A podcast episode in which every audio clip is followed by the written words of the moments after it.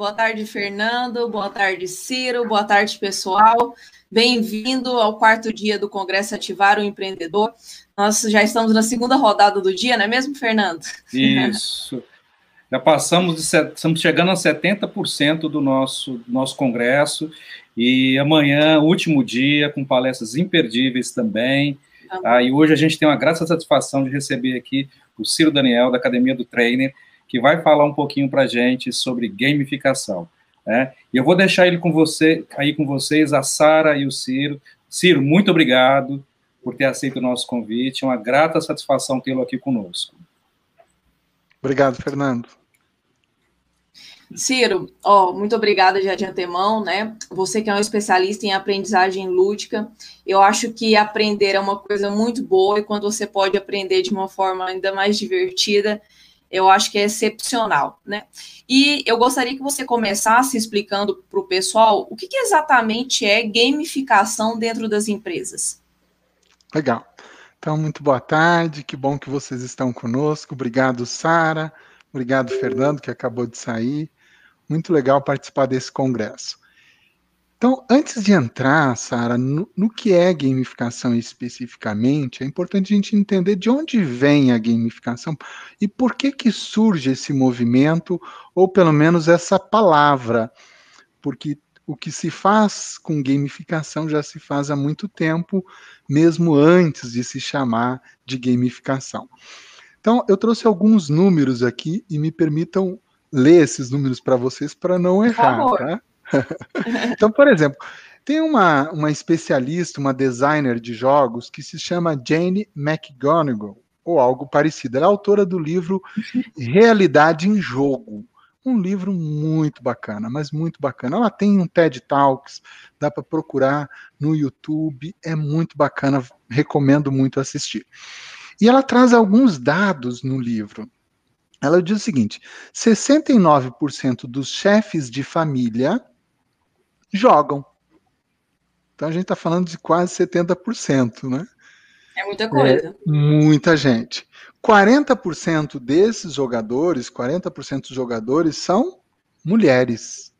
Olha as mulheres Olha. aí, que legal. E um em cada quatro jogador tem mais de 50 anos de idade. Uau! É, e o, agora o mais legal, sabe de que de quando são essas estatísticas, Sara? 2012. Mentira. Então isso isso já mudou, isso já mudou. Imagine agora que cada pessoa, na época, as pessoas não tinham um acesso tão fácil ao smartphone. Hoje Sim. popularizou, e agora, com a pandemia, muitas pessoas dentro de casa, se cuidando, provavelmente esses números subiram. E tem um Sim, outro dado, é, um outro dado de um outro estudo que está no livro de é, marketing focado para gamificação ou gamificação do marketing, do Daniel Griffin. Ele diz que em 2018 havia 2,3 bilhões de jogadores. Nossa. Que jogam videogame, algum tipo de jogo. Sem contar aqueles que jogam no que não é online, que não é digital, que é o jogo físico, né? É, 15% dos jogadores é, desses tinham entre 51 e 65 anos. Então, as pessoas com mais idade, isso é legal, porque eu estou ministrando uma formação online e eu ensino jogos, jogos digitais, e um dos participantes me disse: Poxa, mas como eu vou aplicar se o meu público é um público de mais idade? E aí eu trouxe esses dados justamente para comprovar que mesmo essas pessoas nessa faixa etária jogam e jogam muito. E ainda, 63% dos jogadores em 2018 tinham entre 21 e 50 anos, porque a gente pensa que é só adolescente que joga. Então, essas pessoas que estão no ambiente de trabalho, elas jogam. Por isso que entra a gamificação e a importância é, de trazer esses elementos lúdicos. Agora, outro ponto, antes de entrar ainda na gamificação, Sara, é entender o que, que é um jogo. O que, que é um jogo? Então, um jogo tem alguns elementos. Primeiro, ele tem uma meta, ele tem um objetivo. Quando a gente está jogando, a gente quer atingir aquele objetivo. Então, por exemplo, é, a gente quer, a gente quer atingir aquela meta, quer atingir aquele objetivo. Então, um jogo bem simples, é, futebol, por exemplo. A pessoa quer ganhar, ela quer marcar o gol e quer ganhar. Então, quando se joga, tem que ter uma meta. Qual é a meta? Ganhar o jogo. Eu quero atingir tal coisa, eu quero conquistar alguma coisa, eu quero coletar alguma coisa. Então, existe um objetivo muito claro, muito claro. Um segundo ponto tem regras. Então, a gente não faz de qualquer jeito, tem que seguir as regras. Existe um, um conjunto de regras que delimitam as ações do jogador. Ele não pode fazer o que ele quer, ele tem que seguir as regras. E as regras são claras. Um terceiro elemento que é muito interessante é um sistema de feedback imediato. A pessoa que está jogando, ela tem um feedback na hora, ela consegue ver o que está acontecendo no jogo. O feedback é instantâneo. E um quarto elemento que é muito importante é a participação voluntária. Então a gente não vê alguém jogando por obrigação. Então, a pessoa está jogando porque ela quer estar jogando. Então, isso traz é, vários elementos do porquê que a gamificação tem funcionado tanto e cada vez mais as organizações têm implementado. Esses é... elementos, eles parecem muito como as empresas devem funcionar. Pois é, mas por que, que o nosso trabalho é tão diferente disso? Por que, que eu não tenho clareza do que é esperado do meu trabalho? Por que, que eu não tenho feedback imediato? Por que, que eu não tenho metas claras? Por que, que as regras do jogo não ficam claras? É, as pessoas é um não estão. As pessoas não ficam motivadas. Então, analise o trabalho de muitas pessoas. Depois eu vou falar sobre engajamento e a gente vai ver alguns dados é, de, do Instituto Gallup sobre engajamento. Hoje, na Esse... parte da manhã, Ciro, só uma, só uma uhum. colocação. Claro. Às 11 horas, nós tivemos uma palestra sobre engajamento de pessoas. E a nossa hum. palestrante falou que é, para ter uma equipe engajada, clientes engajados, tudo começa da alta direção.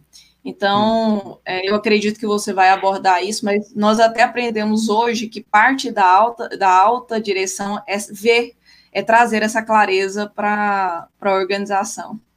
É verdade. Tem um livro que se chama Doze Elementos do Sucesso, que é baseado num estudo do Instituto Gallup. E o primeiro elemento desses 12 elementos são os fatores que geram engajamento dentro de uma organização. O primeiro elemento é: eu sei o que é esperado de mim. No jogo a gente sabe o que é esperado. Agora, no meu trabalho, eu tenho clareza do que é esperado? Não. Eu trabalho com muitas organizações e desde a alta cúpula até a, as posições de frente que estão em contato com o cliente, muitas vezes não está claro o que é esperado dele. E aí, como é que vai se engajar? No jogo, não. No jogo, isso é claro. Existe um, um especialista nessa parte de motivação, que é o Mihaly Csikszentmihalyi. É difícil de pronunciar o nome e eu nem sei se a pronúncia correta é essa, mas é o que eu consigo, é o que sai aqui. Outra coisa não sai.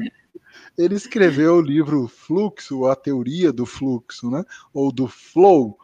E, e como que ele fez a pesquisa? Um dos ambientes que ele fez a pesquisa do, sobre o flow foi no jogo. E ele percebeu que quando a pessoa está jogando, ela está em flow ela está totalmente imersa, totalmente envolvida naquele ambiente, naquele mundo que se forma do jogo. E aí ele questiona: por que, que o nosso trabalho, por que, que a nossa vida é tão diferente de um jogo? Porque os elementos para você ficar em flow estão dentro de um jogo. É verdade. Existe uma palavra italiana que se chama fiero, que é a Jane fala dessa palavra. E fiero significa orgulho, satisfação. Então, quando a gente atinge algo num jogo, a gente fica satisfeito, a gente tem orgulho. E orgulho é um dos elementos para que a pessoa esteja engajada. Então, se a pessoa tem orgulho da empresa, ela tem satisfação daquela empresa, ela está no estado de fiero e ela tem mais chance de entrar em estado de flow, que é o que acontece nos jogos. Então, agora entrando no que, que é gamificação. Baseado nisso, pensando que as pessoas, uma boa parte das pessoas jogam, já estão acostumadas a jogar, surge esse termo, surge essa palavra de gamification, gamificação, que nada mais é que trazer elementos, é, design de jogos para um contexto que não é jogo. Então, gamificar algo não é criar um jogo, isso é outra coisa que eu vou falar mais à frente. É trazer alguns elementos que são engajantes, então ter regras claras, estabelecer metas, ter feedback. Não é só dar pontuação, dar medalha, como a gente vê em alguns casos, tem inclusive é, sistemas de milhagem de algumas companhias. Eu não vejo tantas pessoas é, totalmente empolgadas é, para ter milhas. Ela está empolgada para viajar a milha é apenas um meio para um fim. Então existe um propósito, da mesma forma no jogo. Quando você está no jogo, você quer enfrentar, quer matar o dragão, quer defender a princesa, você quer conquistar algo. No jogo tem um desafio, motiva a pessoa, engaja. Então, quando a gente está trazendo esses elementos para dentro do ambiente de trabalho, para dentro dos processos de trabalho, eu tenho que levar isso em consideração também. Show. Então, é, eu poderia colocar que, na verdade, é um. Posso colocar a gamificação como um meio para levar as pessoas dentro do trabalho a um flow. Isso, a um engajamento. Exatamente. A pessoa pode entrar em estado de flow, mas ela vai estar mais engajada. Então a gente usa a gamificação não para bater a meta, bater a meta é consequência. Ele vai estar engajado. O fato de estar engajado, isso pode levar a pessoa a bater a meta, ou atingir, atender melhor o cliente, diversas possibilidades que a gente vai falar daqui a pouquinho. Mas sim, Eu... trazer elementos de jogos para dentro do trabalho para a pessoa ficar engajada. E ela estando engajada, ela pode entrar em flow.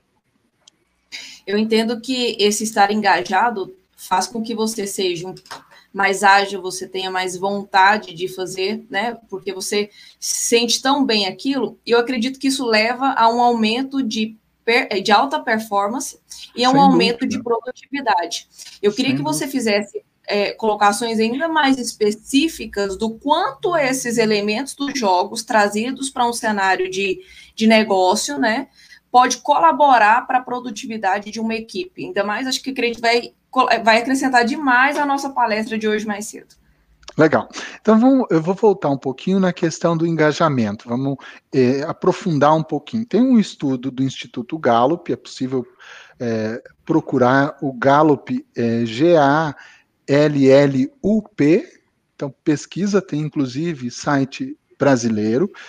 Essa pesquisa abrange o Brasil. Então, são diversos países que eles fazem e eles fazem essa pesquisa constantemente. Então, eu vou trazer alguns dados para você. No Brasil, 27% das pessoas estão engajadas. 12% estão ativamente desengajadas. Essas estão completamente desengajadas. Agora, existe 61% que não estão engajados. Então, a gente pode considerar que a maior parte não está engajada. Quase 70% ou mais de 70% não está engajado. Então, apenas 30, 29% que estão realmente engajados.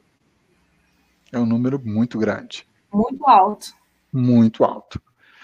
E na América Latina, então aqui é do Brasil, esses dados são do Brasil. Na América Latina, 21% estão engajados, então o Brasil está na frente, é, 19% são ativamente desengajados e 60% não engajados. Então, o Brasil ainda está na frente. Comparado com os Estados Unidos, tem uma um número muito parecido, e nos Estados Unidos também é 20%, 27% engajados. Então, boa parte da população, ela não está engajada no seu trabalho. E aí, quais são as consequências, quais são os sintomas disso? Diversos. Baixa motivação, o desempenho ruim, acidente de trabalho, baixa performance, baixos resultados, mau atendimento ao cliente, enfim. Até reclamações, sim. né? Você, você vê o termômetro nisso em reclamações externas. Muito, Muito, muito, muito, muito. Então, boa parte das pessoas não estão engajadas. E aí entra a gamificação. Porque a gamificação, ela, ela tem o foco de engajar, ela engaja as pessoas, se bem feita. Não é só a partir de agora você tem uma meta, se você atingir a meta, você ganha tantos pontos. Isso não é suficiente. Eu vou detalhar isso um pouco mais à frente. É, vou aprofundar um pouco mais, mas não é suficiente é, dar pontos. A gente vê na, na faculdade, escolas, ó, se você entregar o trabalho, vai ter ponto. Quanto, quando que os pontos motivam, né? Na verdade, eles não engajam os alunos a fazer, a entregar. É, o não ganhar aquele ponto que muitas vezes engaja ou leva a pessoa a fazer de qualquer jeito, porque ele sabe que se não fizer, ele vai ter um prejuízo, e esse prejuízo pode levar a pessoa a ficar engajada. Então, é, dentro daqueles elementos que eu mencionei que geram engajamento, desse estudo que foi feito também por Instituto Gallup, vários deles têm relação com os jogos. Então, o primeiro deles é saber o que se espera. Num jogo, eu tenho clareza do que é esperado. O segundo ponto são os materiais e equipamentos disponíveis. No jogo eu tenho os recursos que eu vou utilizar, estão lá no jogo. Muitas vezes a pessoa vai fazer o trabalho e não tem todos os recursos para fazer o seu trabalho. Ela fica desengajada não fornece os recursos necessários. Um outro, a oportunidade de fazer o que, o que ela faz bem. Você tem que fazer isso aqui, pronto. Não aquilo que ela faz bem. No jogo, as pessoas acabam escolhendo o jogo onde elas têm maior afinidade, porque não dá para pensar que um jogo vai engajar todo mundo. Aquele jogo que você gosta, Sara, pode ser que eu não goste dele. Pode ser que eu goste de eu um adorava, diferente. Eu adorava matar zumbi quando eu era mais nova. A minha filha tem cinco anos, ela ama Plantas versus Zumbis. O, o Plantas versus Zumbis. Ela adora esse jogo. Eu já não vejo muita graça nesse jogo. Eu, eu gosto de outro tipo de outros tipos. Ela adora. Então nós temos que entender também quem são os usuários, quem são os jogadores para construir é, a gamificação de acordo com o perfil. Outros elementos, estímulo ao desenvolvimento. Então, o jogo ele vai aumentando de fase e vai ficando mais difícil. Isso tem um estímulo para você. No trabalho, muitas vezes não.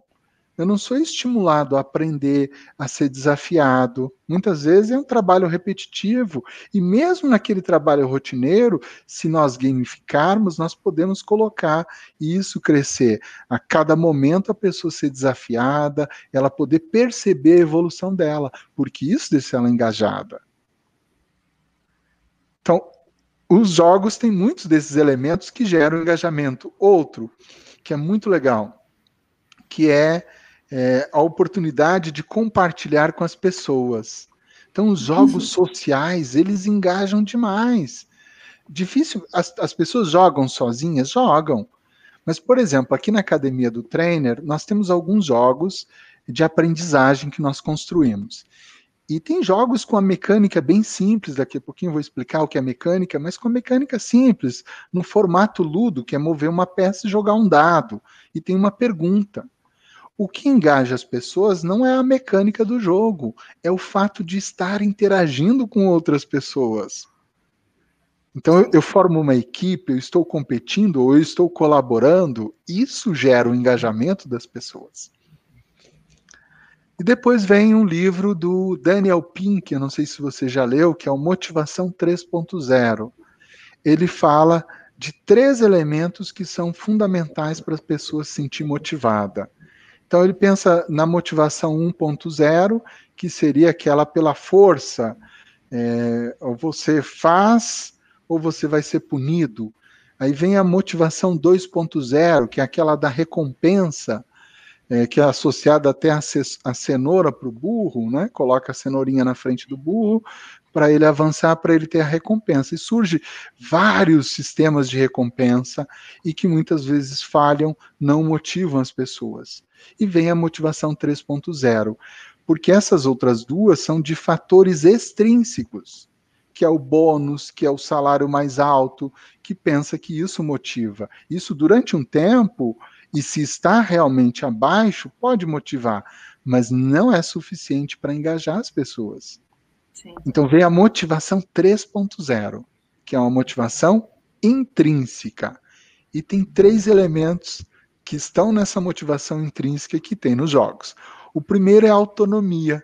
Lembra que eu comentei que o jogo tem que ser voluntário? A pessoa tem que escolher jogar, ela tem que poder fazer escolhas no jogo. No trabalho, muitas vezes a pessoa não tem autonomia nenhuma. Zero. Claro que tem questões que a decisão tem que ser com, uma, com um gestor ou tem que ser com a liderança, mas existem fatores dentro do ambiente de trabalho que nós podemos dar mais autonomia para as pessoas. Um outro elemento é a excelência, que é aquela possibilidade de crescer, de evoluir. Acabei de falar disso. No jogo eu estou mudando de fase, é mais difícil, é, muda de nível e surge um novo desafio. Eu percebo a minha transformação no jogo. Ao longo Sim. do jogo, o ser humano vai se transformando. E no trabalho? Será que isso está acontecendo? Será que eu estou trazendo essa oportunidade da pessoa se transformar, dela crescer, ela perceber a excelência do trabalho dela, um trabalho bem feito? E o terceiro é o propósito. Então, é quando a pessoa está fazendo algo que ela percebe que é mais que ela. Eu fui diretor de uma empresa de tecnologia, Sara, é, lá em, João Pessoa. E era um projeto muito bacana que tem muito a ver com o empreendedorismo. O projeto era de simplificação do processo de abertura de empresas. Então, tornar isso com parceria com o Sebrae, tornar o processo de abertura mais ágil. E essa empresa desenvolve software para várias juntas comerciais no Brasil. E conversando com as pessoas lá, por que, que você gosta de trabalhar aqui na Vox Tecnologia? E aí a pessoa, por causa do projeto, Ciro. Esse projeto me encanta, porque o fato do.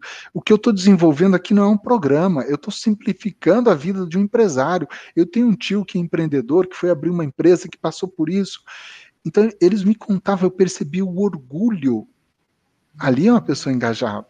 Ele estava orgulhoso daquilo. E aí tinha Sim. outros fatores. A Receita Federal, ela lança um ranking de quais os estados brasileiros que estão mais avançado na simplificação. E os clientes dessa empresa estavam sempre no topo desse ranking. Então tinha elementos de gamificação aqui junto. E eles tinham orgulho de ver, mas não era só o ranking. Eles viam naquilo que estavam fazendo um propósito. Eles percebiam que aquele trabalho tinha um impacto além deles na sociedade, nesse caso, na sociedade empreendedora, que é o nosso público que está assistindo. Então, Olha, quando assim, eu trago desde, isso, pode falar. Desde, desde segunda-feira, na nossa primeira palestra, nós estamos falando em empreender com propósito. A gente falou, a gente durante o congresso todo, nós estamos é, trazendo muita clareza da diferença de um empreendedor para um empresário. Falamos que para ser empresário, o ideal é que seja também empreendedor. Falamos que para ser empreendedor não precisa necessariamente ser um empresário, Isso. mas você pode. A gente teve até um tema sobre intraempreendedorismo. Em cada colocação que foi feita, nós falamos sobre temas até muito mais técnicos, como planejamento tributário, gestão financeira e etc.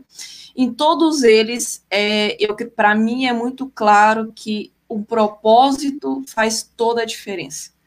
É, inclusive, fica muito mais fácil você definir um passo a passo, né? O que a gente também está falando bastante de processos aqui, fica muito mais fácil aplicar o passo a passo quando você sabe onde tem que chegar, né? Onde você sabe para que, para onde levar aquele processo. Então, assim, é, é, tão bom hoje eu ter essa clareza, acredito que todo mundo que está assistindo também, que você vem complementar, né? Um, um, assunto que parece distante, mas que vem complementar o fato de quanto o propósito é importante eu pouco estou falando dos elementos técnicos do jogo.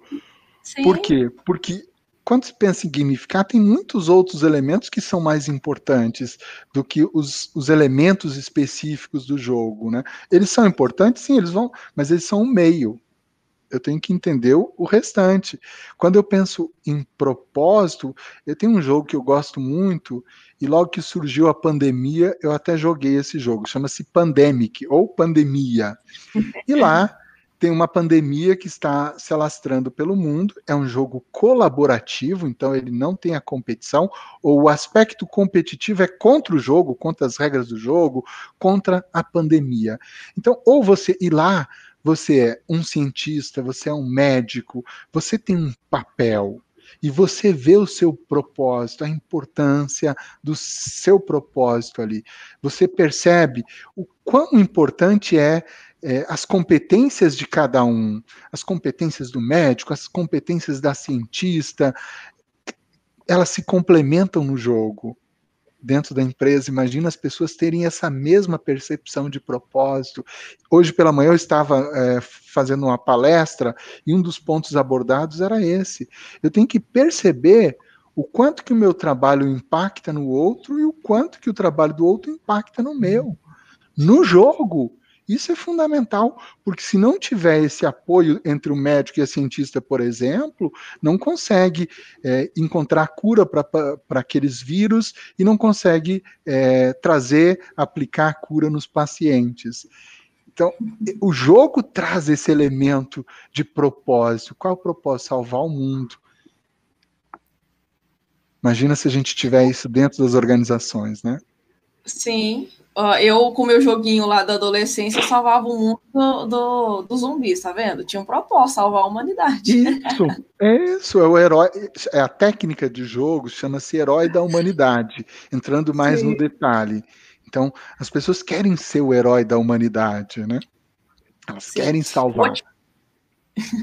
Eu vou fazer uma pergunta mais técnica, só que claro. antes eu gostaria que você é, trazesse com mais clareza quais são os pilares, os princípios da aprendizagem e da produtividade do ser humano, né? É, tem até, a, eu sempre tem uma pessoa aqui fazendo perguntas, é, o Leonardo está fazendo perguntas até como, por exemplo, desenvolver o flow, né? Como que eu coloco minha equipe em flow, como que eu me coloco em flow. Eu acredito que através dessa explicação ele vai estar, tá, vai ter clareza sobre esse ponto. Perfeito. Então, Existem vários princípios da, da andragogia quando se pensa no processo de aprendizagem de adultos. Eu destaco quatro, que são os pilares, digamos, os fundamentos, os, os mais relevantes. Eu até trouxe aqui. O primeiro dele é disposição. É, a pessoa tem que perceber relevância em algo para que ela esteja disposta. Então, se no meu trabalho, para que eu possa desempenhar bem o meu trabalho, eu tenho que ver qual a relevância daquilo. Então, entra aquele elemento que eu falei antes da clareza. Tem que estar claro o que é esperado. Eu tenho que saber o porquê daquilo. Não pode estar escondido. Faz isso aí, pronto, porque eu estou mandando. Eu já escutei muito essa frase.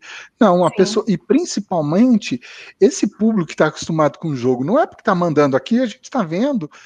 É, então tem a pessoa só vai ter disposição, ela vai se colocar para fazer algo, ela vai estar motivada para fazer, disposta a fazer, se ela vê um porquê daquilo, se ela vê um propósito, se ela vê um motivo. Então a disposição é o primeiro princípio e ele é fundamental. A pessoa demonstra essa disposição, ela pode entrar em flow se ela percebe um propósito. Então tem que ter clareza do que é esperado no trabalho dela. Ou se falar em processo de aprendizagem na atividade, no conteúdo. Então, não é o conteúdo pelo conteúdo. Por que, que eu vou aprender isso? Por que, que eu tenho que aprender a fórmula de Bhaskara? Porque você tem que aprender a fórmula de Bhaskara e ponto. Eu nunca usei na minha vida. Então, me dá um propósito para isso que eu vou me engajar mais. Né? Você já usou a fórmula de Bhaskara alguma vez? Não. e olha então, que faz tempo que eu aprendi. É, eu também já faz algum tempinho, mas não, não utilizei. O outro é experiência. O adulto, principalmente, ele quer ter a oportunidade de colocar em prática o conhecimento que ele já tem, o conhecimento prévio. Ele quer falar, ele quer, ele quer apresentar. No ambiente de trabalho é a mesma coisa. A pessoa quer contribuir com o que ela já sabe, com os recursos que ela tem, com as ideias que ela tem. E se a gente não permite isso, baixa o engajamento da pessoa, baixa a motivação, ela não entra em flow.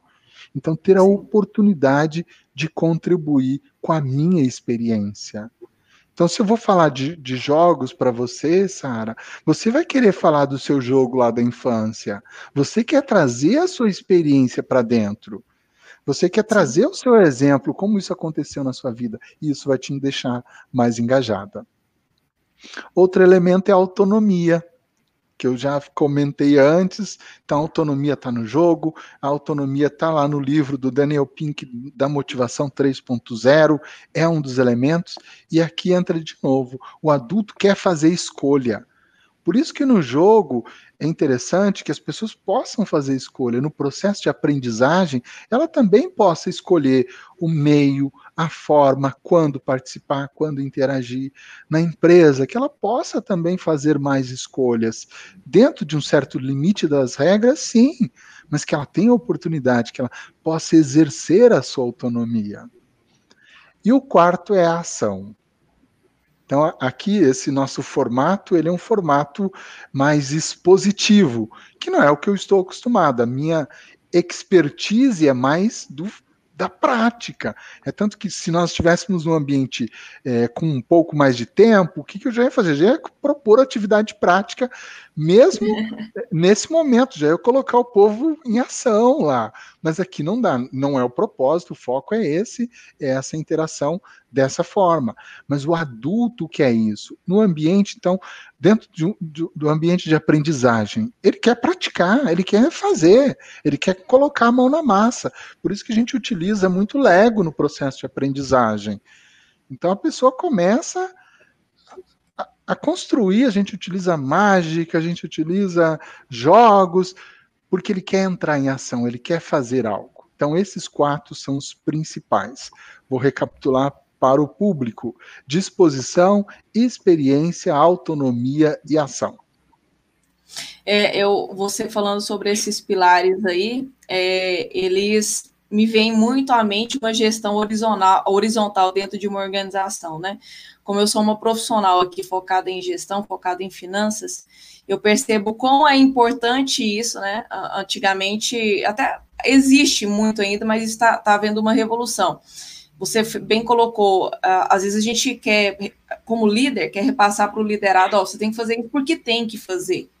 Né? Você tem que fazer, não dá um propósito, não dá uma definição, e, e é, agora fica ainda muito mais claro que quando a gente faz ao contrário, né, quando a gente faz uma gestão horizontal, onde a gente colhe feedbacks, onde a gente colhe ideias, onde a gente colhe experiências, fica muito mais fácil fazer com que o meu colaborador, com o meu liderado, aprenda coloque o que ele já sabe em prática, aprenda novas coisas e coloque aquelas novas coisas em prática, né? Assim, achei isso isso cria muito fundamento para esse tipo de gestão. Verdade, verdade. É, Ciro, e a, acredito que a pergunta que vale ouro, hein? Como é que pode ser implantada a gamificação dentro de uma empresa e quais ferramentas, aí até mais simples, eu estou pensando aqui no pequeno negócio, quais ferramentas ele pode se utilizar para fazer essa implantação. Perfeito. Então, para fazer a, é, a, a gamificação, recomendo a utilização de um framework, que é um modelo de como você vai implementar isso, tem lá os elementos necessários. E aí tem um que é muito legal do Yukai Shou. o nome é estranho, mas o, o, é o Octálisis são oito dimensões e essas oito dimensões elas estão relacionadas a questões de jogos, mas principalmente à motivação. Então eu trago elementos da motivação humana e elementos dos jogos. Então, eu vou, vou passar por eles e alguns eu vou detalhar um pouquinho. Então esse framework é, é, você pode acessar através do livro, você pode pesquisar na internet. Então, ao gamificar algo, utilize essa ferramenta, esse instrumento, que pode ser muito útil. O primeiro deles é significado épico e chamado. E chamado. Que a gente falou antes da questão do propósito. Então, eu tenho que trazer para dentro da minha empresa, ao gamificar, técnicas de jogos que as pessoas percebam que elas que existe um chamado, que o que eu estou fazendo tem um propósito, tem um significado. Uma das estratégias é o storytelling. Então, eu crio uma história, eu crio um enredo por trás da atividade, do processo de trabalho, é, do treinamento. Então, imagine a equipe de vendas. Eu crio uma história que agora você é, e aí eu vou definir ali os papéis, o que, que as pessoas vão fazer E aqui eu estou criando um significado épico. Eu estou é, trazendo para as pessoas um chamado. Agora você é chamado para enfrentar a crise e isso vai engajar. Aí eu estou trazendo elementos de jogos para motivar a pessoa. É, só para é, título de exemplo, Steve Jobs fez isso com quando ele convidou uma pessoa para ser o, o diretor, o CEO da Apple. Ele era o CEO da Pepsi na época, é, essa pessoa, o John Scully, e ele disse o seguinte: Olha, você quer continuar vendendo água com açúcar para as pessoas ou você quer transformar a vida das pessoas? Então ali ele trouxe um significado épico. Você quer vender água com açúcar ou você quer realmente mudar o mundo? Né, que a visão do Steve Jobs era essa. Então, ele está trazendo. Então, o gestor, o empreendedor, pode pensar nisso. Como que eu crio aqui um chamado para minha equipe? Como que eu crio uma história que as pessoas percebam que elas vão fazer diferença? Então, esse é o primeiro ponto. O segundo, desenvolvimento e realização. É, no jogo, isso a gente vê muito claramente, né? A gente vai jogando, vai subindo de nível e eu vou realizando. Quando a pessoa trabalha com Lego, ela também vê o resultado. Quando ela constrói algo, ela consegue ver a materialização do modelo que ela construiu. Então, ao desenvolver, a pessoa poder perceber, ter esse senso de realização. É, tem um livro que se chama Princípio do Progresso, da Teresa Amable, e ela estudou a fundo o quanto que essa sensação de progredir motiva as pessoas dentro do trabalho. E o foco dela é só esse, dentro do trabalho, mas ela olhou na questão dos jogos, ela foi conversar com designers de jogos, porque os designers de jogos, a gente pensa que eles entendem de jogos, mas eles entendem de motivação humana. Por isso que a gente fica viciado. A gente vicia num jogo, eles sabem o que nos vicia. Imagina a gente aprender com eles isso, né? E olha que nós já somos, já somos das áreas de, de pessoas, então deveríamos saber mais que eles, né? O outro é Sim. é fortalecimento da criatividade e feedback. A, a terceira dimensão. Então, feedback, feedback. É, a, a Cat Sanches estava há pouco comentando aqui, interagindo, e ela tem um treinamento, um workshop só sobre feedback. E por que, que tem treinamento sobre feedback? Porque as pessoas não têm feedback.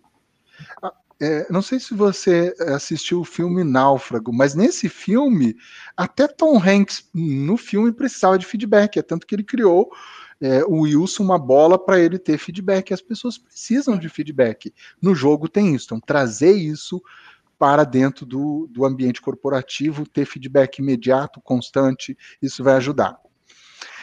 É, o quarto elemento, propriedade e posse. Então a pessoa quer se sentir, tem uma frase é, que diz o seguinte: as pessoas defendem aquilo que elas ajudam a construir. Aquilo é dela, ela se sente parte. Muitas empresas querem desenvolver o espírito de dono, que a pessoa tem o valor do espírito de dono na organização que a pessoa sinta que aquilo é dela. Mas eu tenho que ajudar a pessoa a criar isso. No Lego, é tanto que. Estou citando muito Lego, né? Adoro Lego. Quando a pessoa cria o modelo, ela quer levar embora. Ela não quer me devolver. A minha equipe antes colocava sempre em saquinhos novos o material toda vez para chegar bonitinho. Os participantes viam aquilo bonitinho e pensavam que era presente. Eu disse: não, agora vocês vão fazer o seguinte: deixa no saquinho velho para a pessoa perceber que isso é instrumento de trabalho, senão ela quer levar embora. Porque o sentimento de posse é um forte motivador. Sim. O quinto, Influência social e relacionamento. Eu comentei antes o quanto que as pessoas querem estar em grupo, interagindo. Então, criar um jogo, uma missão em grupo. Então, agora vocês fazem parte de um time, que vocês têm que fazer tal atividade em conjunto. E as pessoas em conjunto vão fazer aquilo. Porque o fato de estarem conectada com as pessoas faz toda a diferença. Olha esse distanciamento social por um lado, tem gerado uma conexão pela internet, mas as pessoas estão sentindo falta do abraço. Hoje, na palestra, teve uma pessoa que ela queria me abraçar. Eu disse, eu posso te abraçar? E aí eu disse, pois é, agora pode ou não pode, né? O ideal é que não, né? Porque as pessoas querem essa conexão, esse vínculo. O sexto, a escassez. E aí tem o, o Armas da Persuasão, do Robert Cialdini, que ele fala desse gatilho mental. Quando a gente lança que está acabando, que são só duas unidades, que é pouco, que você não vai ter acesso, que é para poucas pessoas. Então, quando a gente traz esse elemento também dentro do, do, do ambiente de trabalho ou do ambiente de, de aprendizagem, é, que aquilo está escasso, que é raro, a pessoa quer isso, ela quer ter aquele título, ela quer alcançar aquela posição. Curiosidade e imprevisibilidade é o sétimo. Nós somos curiosos por nascença e o nosso cérebro não evoluiu tanto. Então pensa no, no quem estava nas cavernas. O tempo todo eles tinham que ficar preocupado não com as coisas iguais, mas com o que surgia diferente. Então, o nosso cérebro ele foi preparado desde aquela época a ficar atento. Deu um barulho, me chama atenção. É imprevisível. Por quê? Pode ser um, um tigre. Hoje não tem mais tigre, mas se dá um barulhinho aqui, quem está nos assistindo vai parar para olhar. Então, o imprevisível, ele engaja as pessoas, trazer elementos, porque a pessoa não sabe o que vai acontecer. Então, no trabalho, ela vai fazer uma atividade e de repente lá tem uma surpresa. Quantas pessoas postaram no LinkedIn que estava em casa e recebeu uma xícara de com café com não sei o que que não esperava, ou que recebeu uma cadeira para poder trabalhar melhor no home office e aquilo foi imprevisível. As pessoas publicaram com orgulho porque não era o esperado. Então, o inesperado ele engaja as pessoas. E por último, a perda e a evitação. Tem um psicólogo que ganhou o Prêmio Nobel de Economia, o Daniel Kahneman. Ele escreveu o livro Rápido e Devagar, e ele fala sobre a aversão à perda. Então, ele compara o ganhar algo e o perder algo. E esse é que impacta, o perder algo impacta mais. Então, imagine você perder é, 100 reais. Imagine você achar 100 reais. Eles conseguem fazer essa medição e eles perceberam que o perder leva as pessoas ao desespero. É, caça-níquel. Vamos pensar num jogo que não é legal, mas as pessoas vão para Las Vegas e outros lugares e ficam jogando. Ela está perdendo. Qual o que, que seria o coerente? Para de jogar. Mas ela continua jogando porque a sensação da perda é muito grande. Num estudo sobre geleias, colocaram 16 geleias para a pessoa escolher no supermercado e num outro cinco geleias. Quando tinha 16 geleias, eles não compravam. Quando tinha uma quantidade menor, eles compravam. Ah, mas por que isso? Porque quando você tem mais opções, você perde mais. Se são 16, eu escolho uma, eu estou perdendo 15. Quando eu tenho cinco, eu escolho uma, estou perdendo só quatro. Então a aversão à perda também engaja as pessoas. Então nós podemos usar essa técnica, esse método, com esses oito drivers ou esses oito motivadores para trazer elementos de jogos e técnicas de jogos para gamificar o trabalho, gamificar a aprendizagem. Amei, amei. Eu aqui que, que, que, que vou implantar alguns trabalhos dentro de alguns clientes, você falando, eu já estou aqui pensando numa forma de eu fazer com que meu cliente engaje mas com a, com a consultoria, é, eu relatei durante o congresso aqui que muitas vezes é, o próprio cliente dá um pouco de trabalho, né, para receber o serviço que a gente foi contratado para poder prestar. E você falando já me, já me vem à mente várias coisas eu amei porque eu percebi que, que não é pura e simplesmente uma diversão, na verdade é uma forma de unir é, o trabalho, o ganha-pão, é, aquilo que você gosta de fazer a, a, uma diversão, a um lazer, acho que fica muito menos pesado, fica muito mais legal, leve trabalhar dessa forma. Para mim foi muito gratificante te ouvir. É legal que durante o congresso, né, Fernando, a gente está aqui organizando é, é, debatendo aqui, mas está aprendendo, né? Gente, é, é, eu fico até é, Sempre, feliz, né? lisonjeada. Acho que eu vou criar um congresso por mês, que é para eu poder aprender ainda mais. Estou muito feliz. Esse é o inesperado. Você não esperava aprender algumas coisas que você está aprendendo. E isso engaja, isso motiva, né? Verdade, Ciro. Isso. Verdade. Isso. Ciro, você, não sei se você percebeu aí, tem pessoas conhecidas nossas que será palestrante amanhã, que está aqui no, no, nosso evento, a Cat.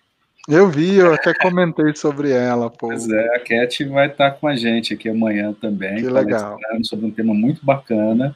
E gratidão, gratidão, só agradecer pelo que você nos trouxe aqui. É, a gente sabe que, que o tempo é curto, que a gente teria aí muito tempo para trabalhar com esse tema, para desenvolver outros, outras vertentes, mas infelizmente o nosso tempo é muito curto, né? É, tem uma pessoa que fez uma pergunta, ele está acompanhando a gente, Ciro, claro. é, quase todas as nossas palestras. Ele se chama Leonardo. E aí ele falou de flow, tá? E essa pergunta é, que ele fez de flow é muito bacana. Eu também fiquei curioso com a pergunta dele, que eu não saberia responder. Ele foi e falou o seguinte: como aplicar a gamificação para deixar eu mesmo em flow, para fazer um serviço, para aumentar a motivação e o sangue no olho, não fazer as coisas muitas vezes na base da pura força de vontade. Perfeito. Tem que ver primeiro esses elementos que eu trouxe, esses oito drivers, esses oito motivadores é, do Octalis, é para isso. Então eu tenho que perceber ali o que, que, eu posso trabalhar desses elementos? Será que se eu estabelecer elementos de que se eu não fizer eu vou ter um prejuízo? Tem algumas estratégias, pessoas que estão é, mudando o hábito, que elas fazem uma aposta. Se eu não fizer tal coisa, esse dinheiro vai ser doado para uma instituição. Qual o elemento que tem ali do, é, do Octalis? A versão a perda. Então, ele tem que pensar o que eu estou fazendo, aquela pergunta que foi feita a três pedreiros, o que, que você está fazendo? Estou colocando tijolo. O que, que você está fazendo? Estou construindo uma parede. O que, que você está fazendo? Eu estou construindo a casa de Deus, né? É, então aquela pessoa está vendo no trabalho dela algo mais. Eu não estou fazendo, eu não sou pedreiro, eu não estou eu estou fazendo algo ou que está fazendo uma escola, eu estou mudando o mundo. Então, ele perceber no trabalho dele um propósito, um significado.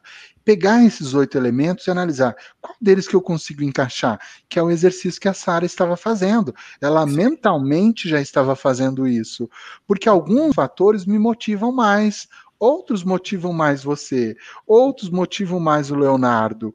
Então, quais desses oito elementos, é, a propriedade, será que é, é, é eu fazer e perceber que aquilo é meu, que eu estou construindo, que vai ser meu? Não sei. Tem, ele tem que analisar quais desses vão engajá-lo mais. Tem que reparar, refletir e escrever, né? Porque isso é importante, viu, Leonardo? Então fica a dica para você. É. Autoconhecimento. É, Justamente. Ciro, gratidão, muito obrigado, muito obrigado mesmo, foi assim, excelente, eu estava aqui nos bastidores aqui, só ouvindo aqui, fazendo anotações aqui, gratidão, e da Sara aqui brilhando com, com, esse tema, tá? Muito obrigado mesmo. Obrigada, foi um prazer. Eu Obrigado, ouvir e aprender também, viu? Que bom, fico feliz. Espero que o público tenha gostado e principalmente que eles coloquem em prática alguns elementos que a gente conversou aqui. Obrigado, Fernando. Obrigado, Sara. Abração. Obrigado, tchau, tchau. Tchau, valeu.